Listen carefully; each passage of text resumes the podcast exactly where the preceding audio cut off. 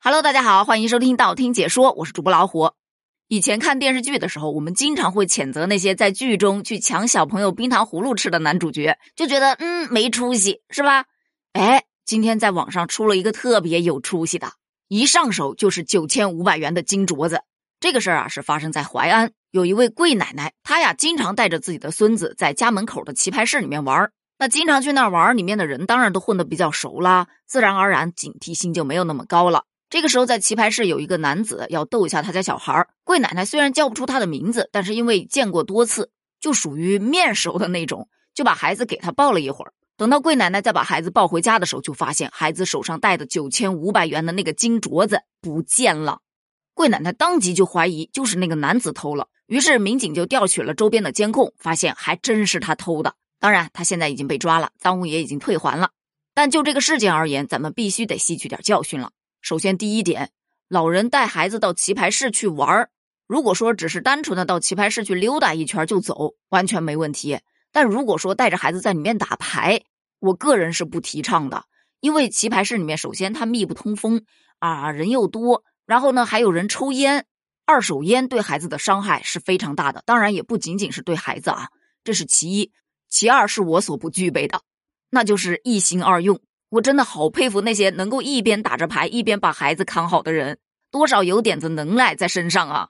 还有一点，棋牌室里面什么样的人都有，也许你可以做到心平气和，输赢不放在心上，但总有一些情绪外露的。他输了牌呀，就在那夸夸打；他赢了牌呀，搁那嗷嗷叫，一惊一乍的，也容易吓到孩子吧。再再一点，这麻将的传承真的需要从这么小开始抓起吗？好了，放过这一点啊，咱们来聊下一个点。下一个点就是说，孩子真的有必要去带这么贵重的物品吗？当然，咱们不可否认啊，长辈们送给孩子们金锁、银锁、金镯子、银镯子什么的，真的是对宝贝们最衷心的祝福了。特别是金锁，也被称之为长命锁。古时候的人就喜欢在孩子的脖子上挂一个金锁，对吧？表示着把孩子的命锁住，避免病痛和妖魔鬼怪的入侵。另外，在传统的观念里面，送金银器物是可以作为传家之用的。因为他不会像送红包那样随随便便就可以花掉，等孩子长大了，这也是一份念想嘛，不是？但送归送，到底要不要带呢？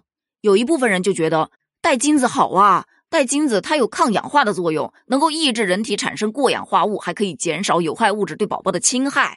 但另外一部分比较明智的家长就会觉得，给孩子戴镯子啊，首先它太重了，孩子在睡觉的时候也可能会压到，时间长了呢会出印子，而且对宝宝的血液循环会带来不良的影响。最主要的就是像这个案例中的一样，遭贼惦记啊！而恰恰是这一点才是最可怕的，到时候镯子丢了，可能还只是小事儿，就怕孩子也跟着有危险。